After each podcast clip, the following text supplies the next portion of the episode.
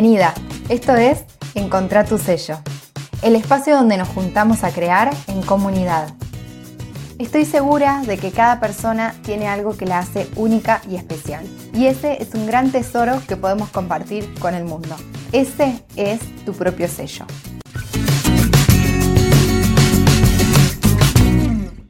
Hola creadora, ¿cómo estás? De este lado Flor de Macondo, Labores y Oficios. Y en este encuentro quiero compartirte algo que apareció en uno de los últimos encuentros del programa Estampar para diferenciarte, este programa del que ya te he hablado, en el que comparto con emprendedoras que quizás nunca diseñaron antes un, diseño o una estampa propia. Otras sí, pero bueno, trabajamos mucho en esto, ¿no? de descubrir nuestra creatividad y usar una herramienta como es la serigrafía con plantillas para plasmar esas ideas en nuestras telas. Entonces, eh, en ese encuentro en el que aparece esto que quiero compartirte hoy, estábamos hablando sobre los tres elementos que son claves para componer cualquier cosa que nosotros querramos expresar de una manera visual. Desde una estampa hasta un bordado, lo que sea. Para mí hay tres elementos que siempre que sea visual se van a repetir o van a aparecer o tienen que estar. Y estos son el color, la combinación de colores, la forma y la composición. La cuestión es que en este encuentro una de las emprendedoras me contaba que lo que a ella más le costaba era imaginarse cómo iba a quedar esa estampa terminada. Ella me decía que sabía que eso se le tenía que presentar solo, pero que le frustraba y le hacía, le hacía sentir como, como mal esta sensación de que se me tiene que ocurrir o tiene que aparecer esta idea por sí misma, sola, no la tengo que buscar y nunca llega, nunca aparece. Entonces, si alguna vez te pasó algo así, primero podés pausar esto y comentarme si sentiste esta, esta frustración o esta sensación como de estoy esperando algo que nunca llega en mi creatividad. Y me pareció muy importante poder compartirlo por acá porque es algo que ya escuché varias veces y sé lo, mal que podemos sentirnos cuando tenemos una expectativa de que suceda algo y eso no pasa. O sentir que hay algo que tendría que darse naturalmente y llegar solo, pero nunca llega efectivamente. Y la cuestión es que visualizar esa idea o que llegue esa idea no es una cuestión de magia, no aparece sola. Visualizar cómo va a quedar un diseño es fruto de sentarnos a trabajar. Crear un diseño propio requiere de nuestra energía y nuestra presencia, 100%. Es que la verdad que no sé bien por qué se nos vendió esta idea de que eso sucedía como por arte de magia, ¿no? Como que llegaba solo. Yo creo que puede tener que ver con esta idea de las musas, del genio, de que había dos personas en el mundo que eran genias y habían nacido así, ¿no? Como que las personas talentosas eran tocadas por la varita y nacían ya con todo ese talento encima y bueno, listo. Los demás nos quedábamos como ahí mirando eh, lo bien que lo hacían, ¿no? Y la cosa es que yo creo que sí, que puede haber personas que esto les parezca fácil o que se les dé naturalmente, que, no tengan que hacer ningún esfuerzo o que ya hayan nacido con la capacidad de crear, por ejemplo. Pero la verdad es que deben formar parte del 1% de la población. Yo en mi vida personal, si me pongo a mirar alrededor, no tengo o no conozco a nadie a quien, por ejemplo, las ideas y la magia aparezca así sola. Y obviamente de ese 1% yo no pertenezco. A mí estas cosas me cuestan muchísimo y, me costó primero frustración porque no entendía qué era lo que me pasaba. Pensaba que era yo la que estaba fallada y que al resto del mundo esto le, le pasaba y le sucedía solo. Y, la pregunta que yo me hago acá es, ¿qué, ¿qué, hacemos los demás? ¿No? Como ¿Qué hacemos las personas que supuestamente no nacimos con esos dones o con esa magia? Nos quedamos admirando lo que esas personas son capaces de crear y encima llorando porque nosotras no nacimos con ese don, nosotras no tenemos esa posibilidad. Y si venís escuchando el podcast, sabrás cuál es mi respuesta ante estas preguntas, sobre todo también desde, desde, desde todo el laburo que vengo haciendo, todo lo que vengo investigando y todo lo que, lo que he aprendido de mi propia creatividad. Para mí, él obviamente no tiene, no, no nos vamos a quedar mirando a nadie ni llorando. Todo lo contrario, vamos a ir hacia adentro. Esa es la invitación que te voy a hacer siempre.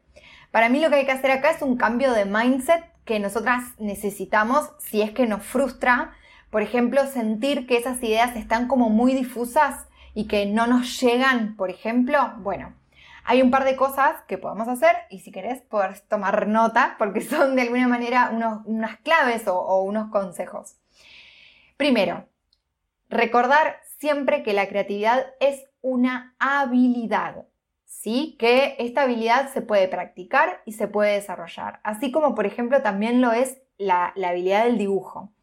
Son cosas que, que, más allá de que hay personas que pueden hacer con esto más fácil o con esto más desarrollado, todas las personas lo podemos practicar. Si hoy en día te sentís como medio floja en alguna de estas dos áreas, por ejemplo, puedes empezar ya mismo a ponerte en ellas, a dedicarles energía y trabajar en estas áreas.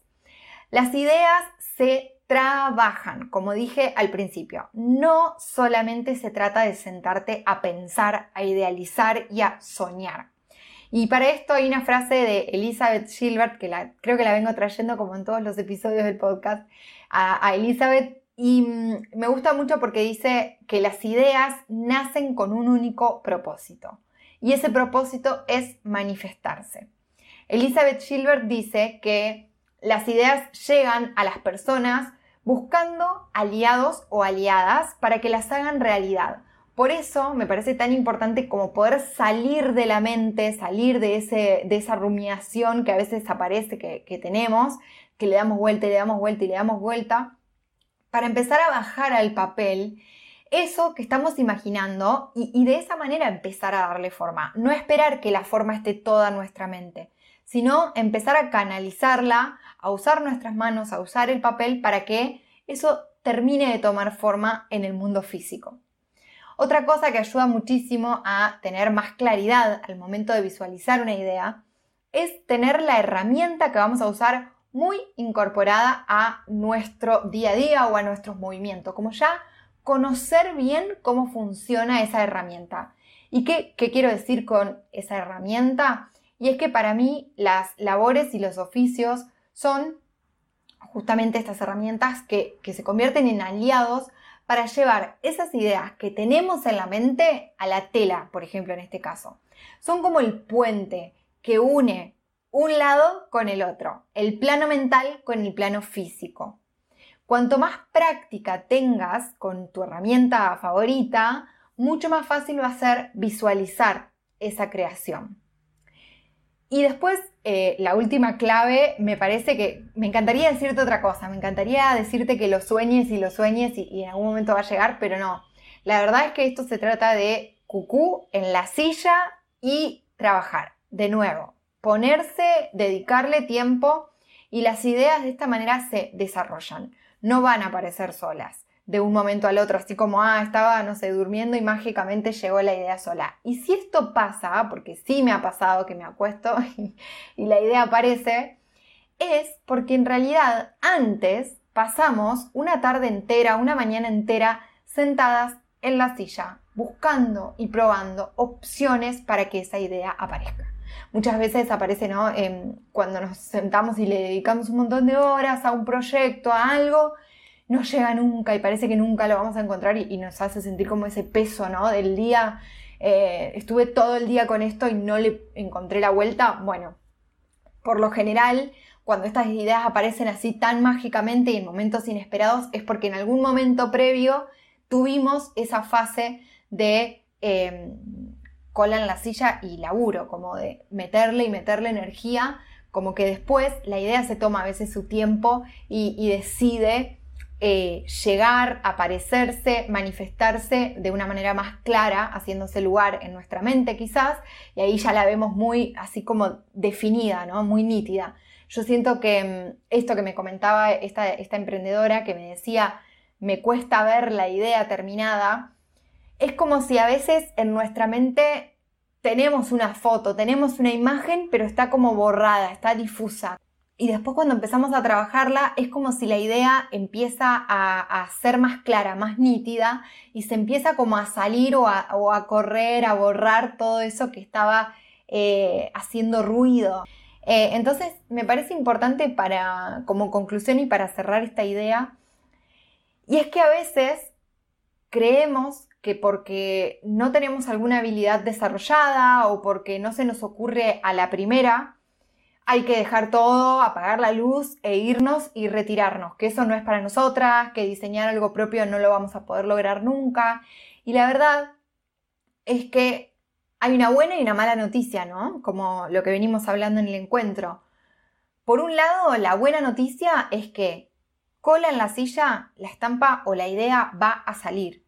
Si le dedicamos energía, le dedicamos tiempo, le dedicamos amor, esa idea llega. Más, menos, lo que sea, pero llega. Por otro lado, la mala noticia es que sí, es esfuerzo, es ponerse a trabajar, no aparece mágicamente. Y si aparece mágicamente es el resultado de un laburo anterior, que a veces también está bueno esto, ¿no? Si sentiste que estuviste trabajando un montón y dedicándole mucho tiempo, no descartes esa idea, sino que sigas con eso en tu mente porque en algún momento la idea decanta y llega. Pero bueno, nada llega así solo, tan solo, eh, sino que requiere como de nuestra energía, de nuestra predisposición, de nuestra presencia. Y bueno, si alguna vez te pasó, me encantaría, me encantaría saber, me encantaría que me lo compartas en, comentarios, si esto de, de, de que te cueste ver la idea completa o visualizarla así completo en la mente, alguna vez te pasó y cómo lo vivís, cómo, cómo, cómo te llegan a vos las ideas. Contame en comentarios, me encantaría que sigamos intercambiando sobre este tema. Te mando un fuerte abrazo, espero que estés muy bien.